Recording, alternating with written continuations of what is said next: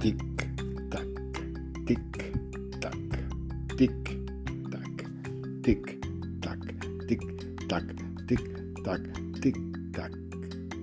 Poema El tiempo.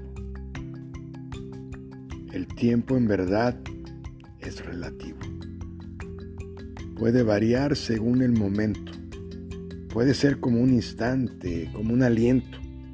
Y a veces puede parecer eterno.